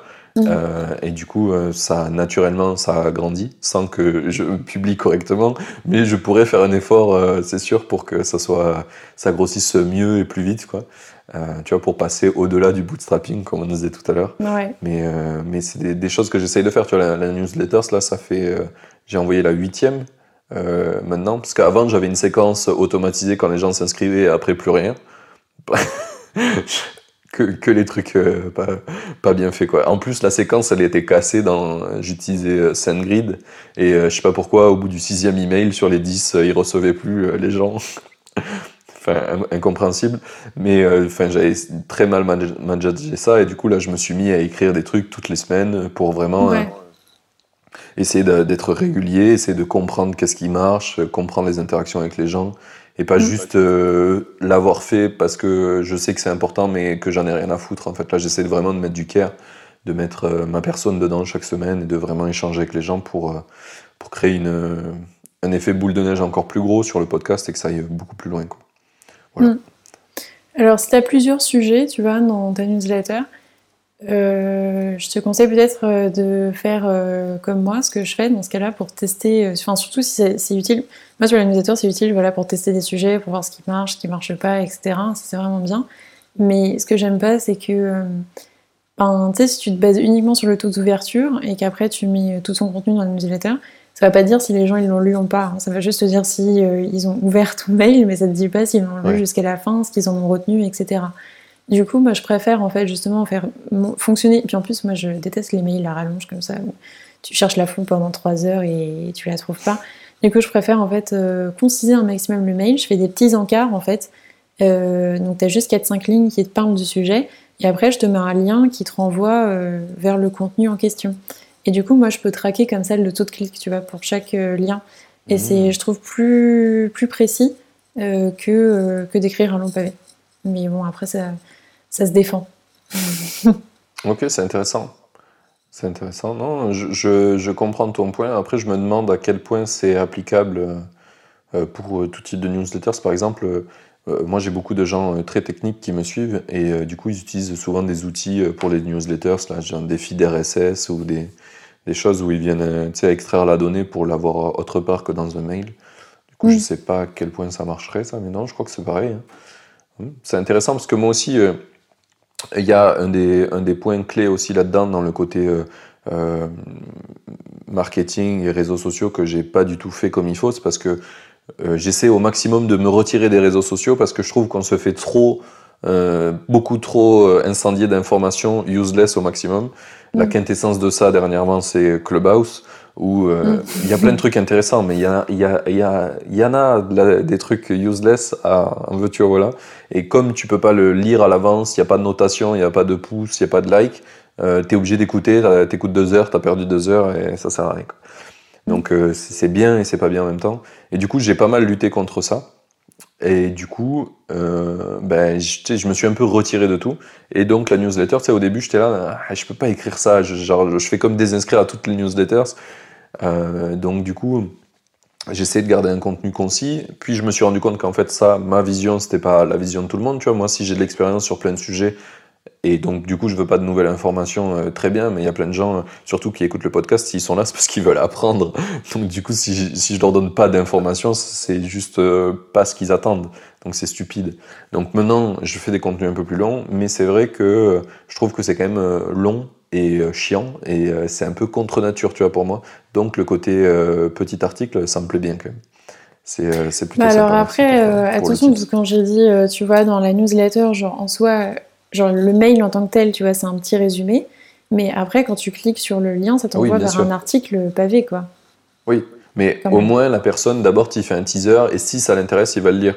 Alors que si tu as mis les quatre trucs que tu voulais, il ça. reçoit un pavé qui sert à rien. C'est ça. Et euh, du coup, ouais, ça me plaît bien. En plus de ça, je gagne un petit, euh, euh, avantage sympa, c'est que si tu rediriges sur des articles, ça te fait genre euh, du blogging potentiellement que je n'ai pas actuellement. Et en plus de ça, je vais pouvoir corriger s'il y a des fautes et des conneries. Parce que, par exemple, ma dernière newsletter, j'ai envoyé que de la daube. Genre, euh, Ouais. dans le titre direct, j'avais même pas une faute d'orthographe, une faute d'inattention, quoi. Genre, euh, moi, je l'ai lu, c'était ok, et puis les gens, ils m'ont dit, mais c'est pas français, ça. oh putain. voilà. Et ouais, et c'est effectivement du contenu qui reste, tu vois. Genre par exemple, moi, tous les articles qui sont partagés sont. Donc j'ai tout centralisé sur Notion. Et du Ouais. coup, là, en fait, je suis en train de construire une espèce de bibliothèque de contenu avec euh, tous les articles et tous les résumés de tout ce que j'ai fait qui est compilé sur Notion. Et ça, un jour, euh, ça peut. Tu vois, ça, va, ça crée de la valeur au fur et à mesure, quoi. En fait. Ok. Ah, c'est intéressant. Ça peut Par se contre- monétiser aussi, quoi. Oui, oui, oui, clairement. clairement. Et c'est. Euh, Alors, Notion, tu, tu- parce que c'est pratique, mais après, ça te permet pas de, de d'être référencé, non, avec ça? Non, parce qu'en fait, moi, mon intérêt, quand même, euh, c'est de proposer, tu vois, il y a du contenu qui est gratuit et qui est, de toute façon, enfin, la newsletter est gratuite. Ouais. Il y a du contenu que tu trouves donc facilement sur Internet, genre si tu vas voilà, sur la chaîne YouTube, là, tu as les webinars. Par contre, il faut quand même un intérêt euh, à, à être, un- enfin, à être inscrit à la newsletter. Euh, Ok, c'est un petit et- et- advantage, ouais. bah ouais, c'est un- ouais, exactement ça. Pour que les gens ils, ils aient quand même envie d'ouvrir la newsletter toutes les semaines, il faut leur donner un truc. Et donc, tu vois, par exemple, les résumés des webinars, là, c'est partagé uniquement dans les newsletters. Ou alors, euh, genre, euh, parfois, ce qu'on faisait dans les, dans les webinars, c'est qu'on proposait, en fait, euh, à la fin, de, de faire des retours, en fait, sur les profils des gens en live par l'expert, tu vois. Et genre, en fait, les personnes qu'on avait, ben, souvent, c'était des gens de la newsletter, tu vois, à qui on avait demandé en amont de partager leur profil. Donc, c'est pareil, tu vois, ça te fait des petits unfair advantage comme ça. et des raisons ouais. supplémentaires, en fait, de, de faire partie de cette newsletter. C'est pas juste une newsletter, du coup, c'est un peu plus, euh, genre, client euh, plus plus, quoi.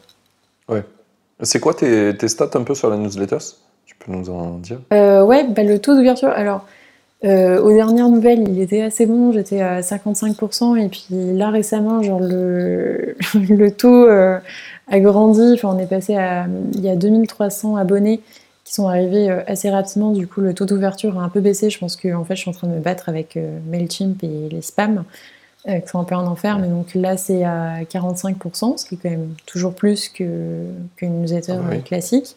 Et en général, euh, sur les articles, euh, là, le dernier, tu vois, il y a eu presque 200 clics. Stylé. C'est pas mal, en fait, Grave, grave. sur un article. Bah, surtout qu'il est paru dans ta newsletter, donc ça fait quand même des étapes intermédiaires. Ouais, Il faut qu'ils aient ouvert le mail, il faut qu'ils aient- faut qu'ils soient allés jusqu'au moment du clic et qu'ils aient cliqué. Donc, euh, c'est une Mm. belle preuve d'engagement euh, sur, euh, sur ta masse totale. Donc, plutôt Ouais. cool. Et ça fait six mois aussi qu'elle est lancée ou un peu plus la newsletter Non, ça fait six mois, genre même un peu moins, en fait. Parce qu'en septembre, quand, quand j'ai commencé vraiment, il n'y avait personne au début. Et j'ai passé peut-être un mois ou deux à tester un peu différents formats, savoir comment quoi mettre dedans, comment je l'écrivais, qu'est-ce que j'allais mettre comme sujet, etc. Là, c'est la 22e qui est vraiment, tu vois, genre formatée, quoi. Et du coup, ça fait ouais, 4 mois. Toutes les, toutes les semaines, du coup? Ouais, tous les lundis matin. Ok. Ça. Trop cool. Il faudrait que j'apprenne à être régulier aussi, moi. C'est tous les mardis à peu près. à peu près. Mardi ou mercredi ou jeudi. Et des fois, vraiment, quand je suis en retard. Ouais, c'est important d'être régulier aussi euh, sur ces choses-là. Ouais. Après. T'as as euh, itéré sur l'heure ou sur le jour ou c'est. Euh, comment t'as choisi? Au début, j'avais fait lundi matin en me disant il y a plein de newsletters qui s'envoient le lundi matin, il doit y avoir une raison. Ou alors. ouais. Ou euh, je sais pas, genre en me disant ouais, c'est bien, c'est le début de la semaine, ça me permet de commencer le, la newsletter en disant hello, bonjour, j'espère que vous avez passé un beau week-end, tu vois, c'est con, mais au moins t'as quelque chose euh, pour commencer plutôt que de faire ça en plein milieu de semaine. Et puis en fait, euh, je voulais aussi, comme les webinars sont tous les mercredis, pour moi, il fallait pas que ce soit le même jour, il fallait que ce soit un temps de décalage quand même suffisant pour que les gens aient le temps de s'inscrire, ouais, ou alors que suffisant après pour faire les résumés et, euh, et, que en fait euh, la communication soit étalée un peu toute la semaine, tu vois. Genre comme ça, ils ont des petits rappels un peu toute la semaine que Hello Coco, le Social Club euh, existe. Donc au début j'avais tenté le lundi et puis après je me suis dit, j'en avais parlé à quelques-uns qui me disaient ouais, moi j'ai pas le temps de lire le lundi donc je préfère avoir ça le week-end donc j'ai tenté le samedi. Et en fait, comme il y en a d'autres qui m'ont répondu, il y a des gens, tu sais, pour te dire à quel point ils sont investis, genre qui m'ont répondu à ma newsletter en disant mais pourquoi tu les envoies le, samedi? J'aime pas ça, euh, pourquoi tu changes pas euh? Et donc du coup j'ai fait un petit sondage, hein, j'ai demandé, euh, bah voilà, on a tenté, bah, finalement quel jour vous préférez, et puis en fait j'ai pris celui que, les gens préféraient, donc c'était le lundi. voilà. Ok. Trop bien ça. Et, du coup, tu as fait ça via les typeforms en bas de, en bas de l'email, quoi. Ouais, c'est ça. Ouais. Bah, en fait, tu vois, j'ai rajouté un petit, un petit encart, quoi, genre un petit sujet topic, topic sondage. Euh, voilà, bonjour. Euh, on ne sait pas quel jour euh, vous arrange pour, recevoir la newsletter. Et du coup, dites-nous. J'ai même posé la question de la fréquence au passage. Tu vois, est-ce qu'une fois par semaine c'est bien Ou est-ce que vous préférez une fois toutes les deux semaines ou une fois par mois? Et là aussi, ça confirme qu'une fois par semaine c'est bien. Mais je pense que voilà, ça dépend en fait de ta communauté. C'est pas le cas pour tout le monde. Peut-être que toi, avec des, devs. C'est surtout le, le process qui me qui mm. m'intéressait, le process de comment tu es arrivé à échanger avec les gens pour définir ça. Quoi. Mm. Je crois que c'est vraiment. Euh, c'est vraiment ça le plus important, tu vois, c'est pas le résultat, parce que souvent on nous faisait ça là sur, les, sur LinkedIn à un moment donné, vu que j'étais pas mal. Euh, euh, j'ai essayé pas mal de trucs sur LinkedIn aussi quand même, malgré que je fasse moins de bons, bons, trucs maintenant, mais à un moment donné, les gens ils disaient il faut poster tel jour à telle heure, etc ça n'a rien à voir, enfin, c'est pas une règle absolue, c'est parce que toi, quand tu as fait tes expériences, pour ton sujet, ça marchait. Mais ça veut pas dire que les gens qui t'écoutent, euh, qui écoutent une autre personne, euh, ça va marcher à cette heure-là. C'est le processus de comment tu l'as défini qui est important euh, pour pouvoir le reproduire plutôt que juste prendre qu'est-ce que tu as appris, quoi, parce que l'apprentissage est très relatif. Alors que le processus, il peut se partager. Ouais, complètement. Ouais, je suis d'accord. Bah, je pense que voilà, faut, tester les choses et faut demander, faut pas hésiter à connecter avec la communauté euh, pour savoir. Et après, euh, je pense que aussi, tu vois, ce que, ce que je fais bien pour euh, avoir un maximum d'interaction, c'est qu'il y a un bon lien entre mon LinkedIn et, et la newsletter dans le sens où, tu sais, sur LinkedIn, bah, je réponds à tous les commentaires, on m'envoie plein de messages, je réponds aussi. En fait, j'essaie vraiment de créer des relations. Euh, avec les gens, bon, dans la limite du possible, bien sûr. Tu vois, je dis pas qu'on va devenir potes ou qu'on va commencer à, boire du champagne ensemble, mais euh, comment dire, tu vois, genre je je réponds vraiment aux gens, quoi. je prends vraiment du temps à regarder leurs commentaires et à me dire bah tiens qu'est-ce qui les intéresse? Quand il y a quelqu'un qui me rajoute, je lui demande pourquoi il m'a rajouté. Je passe du temps à lui demander quels sont les sujets qui lui l'intéresseraient, quels sont euh, qu'est-ce qu'il a envie de savoir sur les réseaux sociaux, quels sont ses blocages. On passe du temps en fait à échanger juste avec les gens. Et du coup, tu vois, en fait, euh, comme, comme finalement il y a peu de personnes qui font ça, et ben en fait ils se rappellent de toi plus simplement et donc ça leur donne plus envie d'aller voir ta newsletter et comme tu as ouvert le dialogue ça leur donne plus envie aussi après de répondre à la newsletter parce qu'ils se disent comme euh, elle est disponible sur LinkedIn elle sera aussi disponible sur la newsletter et puis même sur la masterclass pareil ou, en fait sur euh, tous les tu vois Ouais, c'est plutôt, euh, c'est plutôt très clair. Et je vois que ça a vraiment eu euh, un impact de ouf sur ton business, le, fait d'être vraiment en communication. C'est bête mais, euh, à dire, mais le fait d'échanger vraiment avec les gens avec qui tu veux, finalement pour qui tu veux créer un business, ça a vraiment. J'ai l'impression que c'est très game changer. Tous les entrepreneurs, en tout cas, que je vois qui, qui, qui explosent en général vachement bien, c'est parce qu'ils arrivent à faire ça, ils arrivent à vraiment créer un, un canal privilégié d'échange avec leurs cibles mm. potentielles. Et du coup, après, ben, c'est vraiment euh, beaucoup plus simple. Tu vois, on parlait de Guillaume tout à l'heure, mais le fait qu'il ait créé euh, le plus gros groupe Facebook euh, de gens qui font du, du cold emailing, bah, forcément, il a un canal ultra privilégié pour comprendre qui sont ses, ses potentiels clients et, et du coup faire le meilleur produit pour eux. Quoi. Donc ça, ça a, vraiment, ça a vraiment un impact de ouf, je trouve.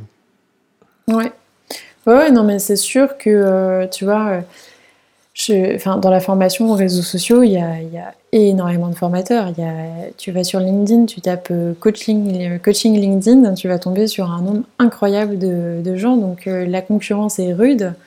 et c'est clair que, et en plus, moi j'avais absolument aucune expérience, aucune. tu vois, j'ai un peu débarqué comme ça, comme un, un gros boulet de canon en plein milieu de LinkedIn. Euh, et pourtant, bah voilà, j'ai réussi à, trouver des clients. Euh, il y a quand même une, euh, plus, de, plus de 100 clients qui sont passés dans les masterclass, tu vois. Genre, c'est pas, c'est pas rien non plus en, en, moins de 6 mois. Clairement. Mais du coup, j'ai une question par rapport à ça. Comment tu as pu te sentir légitime de le faire si finalement tu n'avais pas non plus masse d'expérience sur les réseaux sociaux? C'est quoi qui t'a donné la, la, légitimité pour le faire? Comment tu t'es lancé là-dedans vis ça Ouais, c'est une bonne question. Euh, c'est marrant parce que moi je me sens toujours pas les, enfin pas vraiment légitime. Euh, donc euh, je sais pas, écoute, je suis là, voilà, je le fais. Je me dis juste que j'ai pas le choix. Je me dis qu'il faut bien commencer quelque part et qu'il fallait bien que je le fasse. Non, ce que j'ai fait au début, plus sérieusement, c'est que j'ai surfé sur la légitimité des autres en fait, tu vois. et j'ai pas menti. En fait, j'ai pas, je suis pas arrivée sur les réseaux sociaux en disant en étalant toute ma science et en disant voilà sur LinkedIn il faut poster à telle heure, il faut faire telle chose, euh, genre euh, c'est Maud euh, qui l'a dit. Non, en fait, moi, je, suis arrivée avec, avec la vérité qui était bon, bah voilà, moi, j'y connais pas grand chose forcément à LinkedIn, mais j'ai l'impression qu'il se passe un truc parce que, en tout cas, je vois Grégoire Gambato poster et vendre ses formations, ou du moins on dirait qu'il vend ses formations. J'en vois d'autres, tu vois, qui, qui, pareil, en fait, qui communiquent, etc qui, vendent l'inbound marketing euh, dans tous les sens, mais la question c'est est-ce que ça marche? J'avais vraiment envie de savoir si ça marchait. Et du coup, bah, je me suis dit, bah, quel est le meilleur moyen euh, pour ça que de faire des interviews, des webinars, de, leur demander? Et en fait, euh, moi, je me suis formée comme ça aussi. En fait, je me suis formée en échangeant avec eux, en faisant exactement ce que tu fais là, toi. Tu vois, tu te formes aussi d'une certaine manière. Tu formes les gens qui te suivent, mais tu te formes aussi en même temps, en fait, en créant du contenu. Tu apprends un peu de chacun. Euh, et ça te nourrit toi-même. Bah, moi, j'ai fait exactement la même chose en fait. après avoir interviewé tu une dizaine de personnes qui sont hyper chauds sur LinkedIn, avoir fait les résumés de leur contenu, avoir pu échanger aussi avec eux, et puis en ayant moi-même testé du coup euh, la plateforme, bah, au bout de six mois, euh, là je me sens ouais, légitime sur, sur LinkedIn parce que je connais. Les autres réseaux sociaux, bah, du coup, je, commence à, je commence à faire la même chose en fait je sais plein de choses parce que, euh, parce que ben, je lis plein de choses et je fais une différence entre le savoir et la connaissance, tu vois, que, entre euh, ce que tu as lu et puis après de l'avoir fait, de l'avoir testé, de l'avoir expérimenté, et qui pour moi, du coup, te rend légitime. Donc, euh, mais bah voilà, je fais pareil, tu vois, j'interview Shubham Sharma pour savoir comment monter une chaîne YouTube. la semaine prochaine, j'interview Lemlis, pareil, pour savoir comment ils ont fait pour faire leur challenge de, de 1000 abonnés en en un mois, j'ai interviewé une, une, meuf qui est chaude sur Instagram et en fait, j'apprends comme ça en même temps. Ok.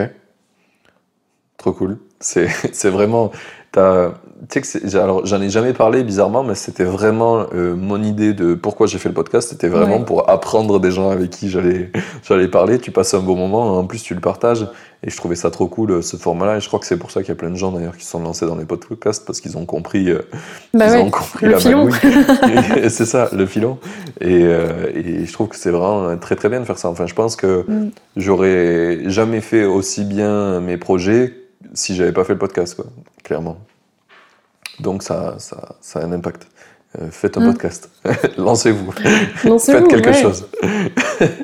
Non mais, Mais, euh, franchement, ça crée un réseau en plus. Enfin, c'est trop, c'est trop stylé quoi. Les... Que ce soit sous Mm. podcast, en fait, pour moi, c'est les formats interview quoi. En gros. Oui, c'est ça, c'est ça. Tu, tu passes du temps avec une personne, elle échange avec toi, et c'est Mm. c'est très très cool euh, ce, ce temps-là. Ok, on va reprendre un petit peu mes, mes petites questions de ma trame, parce que euh, ça fait quand même un petit moment qu'on parle, donc on va pouvoir attaquer les dernières questions de la partie 2, euh, pour pas, pour pas euh, détruire nos- la vie de nos invités, euh, nos auditeurs plutôt, euh, et les invités aussi. euh. Je pense que tu as des trucs à faire. Euh, du coup, euh, une des premières questions que j'aime bien poser, c'est c'est quoi ton objectif avec le Social Club? Puisque tu as dit que tu voulais pas être une licorne, c'est quoi l'objectif? Euh, dans quel sens financier ou euh, mission ou euh, Alors, plutôt où tu veux l'amener, dans le sens à quel moment pour toi le château il sera bien, tu vois? Ah, ouh. Oh, oh, oh. Ah oui, grosse question, ouais. Ben, moi, le jour où... Bon, en même temps, j'ai du mal à répondre à cette question, parce qu'en fait, dès que je m'imagine un truc, je me dis, mais en fait, on pourrait construire un autre truc encore en plus, donc je sais pas si... je sais pas si j'ai une limite là-dedans, tu vois, vraiment.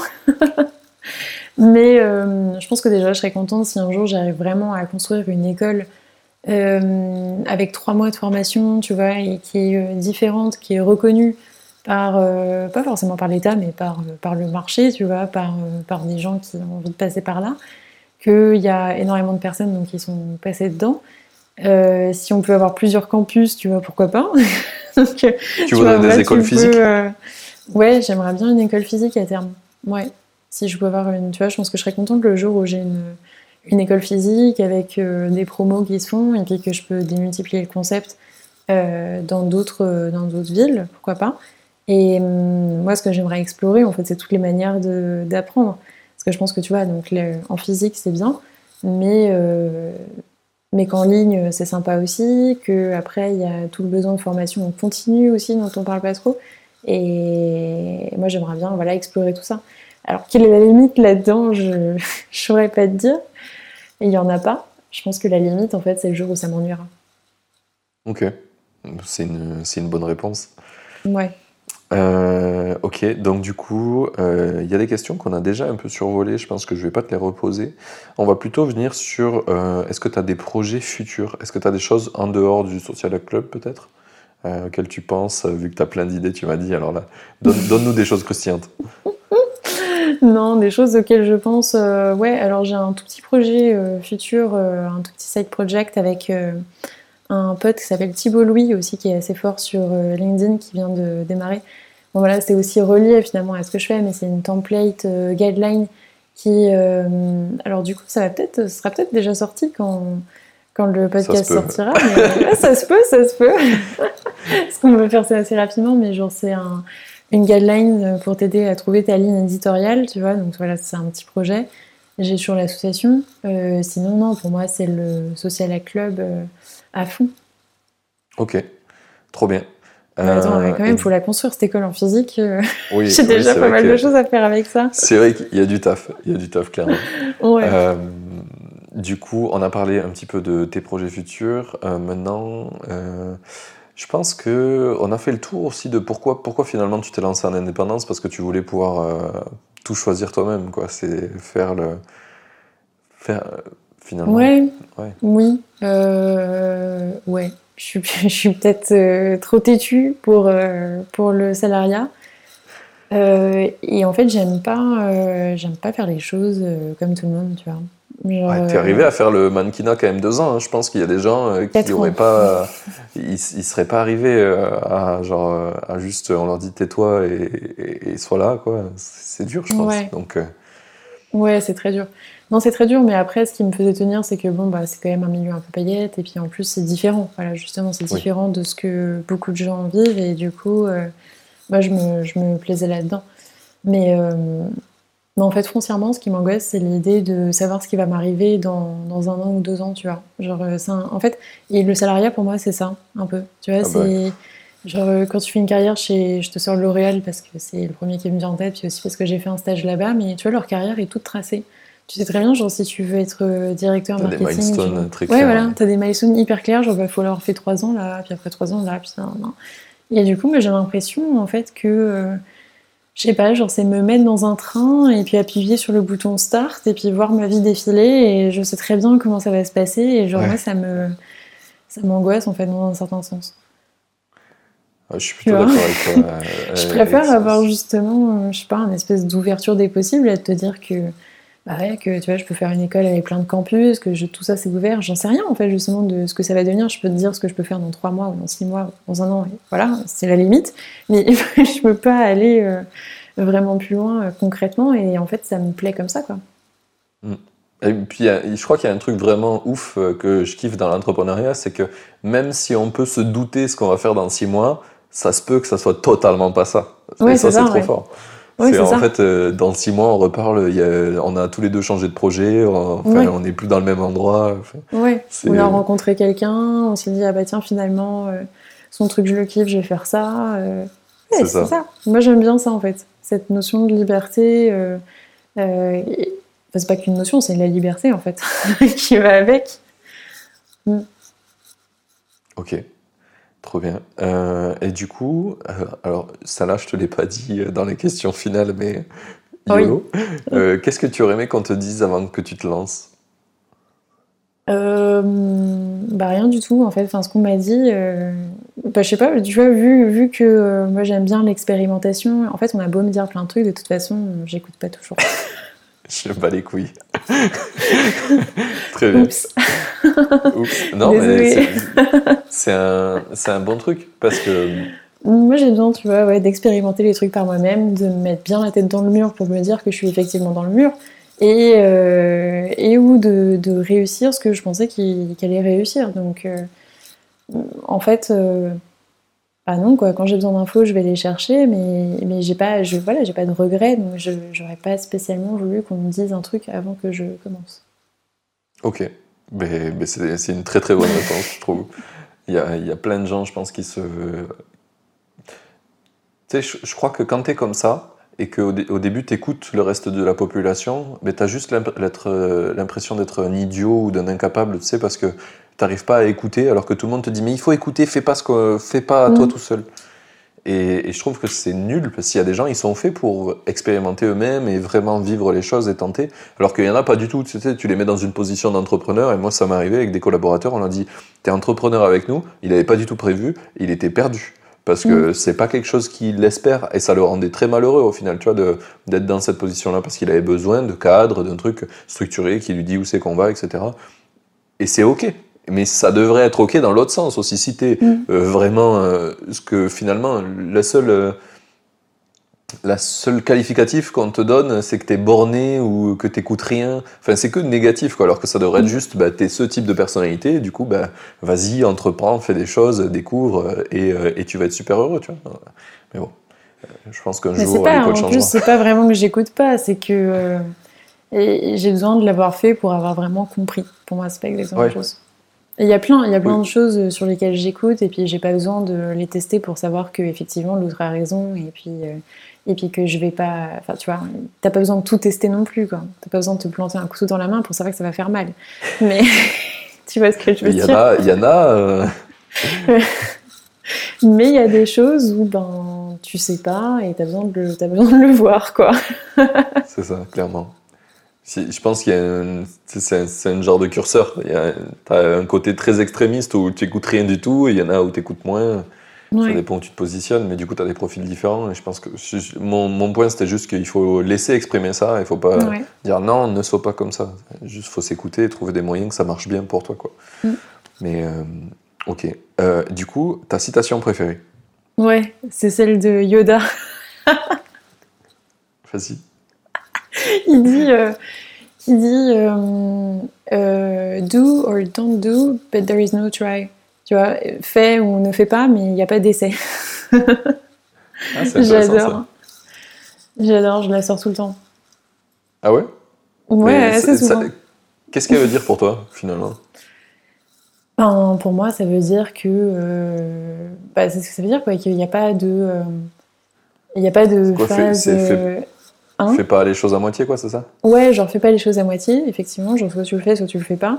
Et il n'y a pas de genre euh, se déculpabiliser en disant bon, j'essaye, euh, tu vois, Ah oui. je vais. Non, en fait, tu le fais. tu le fais fais et puis tu bout, vois. Et puis si ça marche pas, ça marche pas. Mais tu le fais. Ok, ouais. Ouais, c'est plutôt cool euh, comme citation. C'est, Mm. je pense que ça fait écho avec le truc de tout à l'heure. si je veux y aller, je vais y aller jusqu'au bout.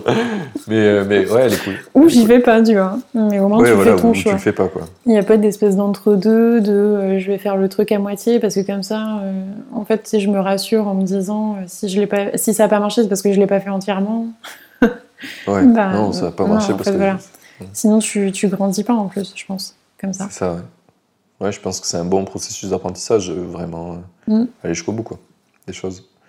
Ouais. Ok, très bien. Et du coup, euh, la petite question fatidique, où c'est. euh, non, bah, non, avant, calme-toi. quel est le prochain que je dois faire venir euh, Quel est le prochain invité que je dois faire venir dans le podcast selon toi? Bah alors du coup, comme tu m'as piqué tous ceux que je voulais dire,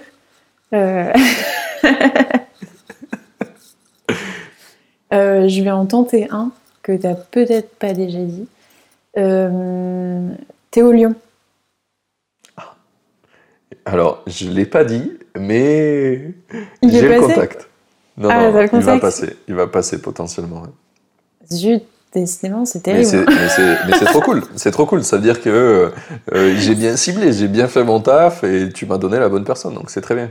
C'est-à-dire qu'on a- le droit de citer euh, des gens euh, que j'ai déjà. hein. Ouais, je- que c'est clair un- euh, de qui tu veux. Mais ouais, non, Théo Lyon, je pense que, bah, tu vois, je l'ai eu en webinar et moi, je suis assez impressionnée parce qu'il est, il est jeune. euh, bon, après, je sais que c'est pas une question d'âge, mais je sais pas.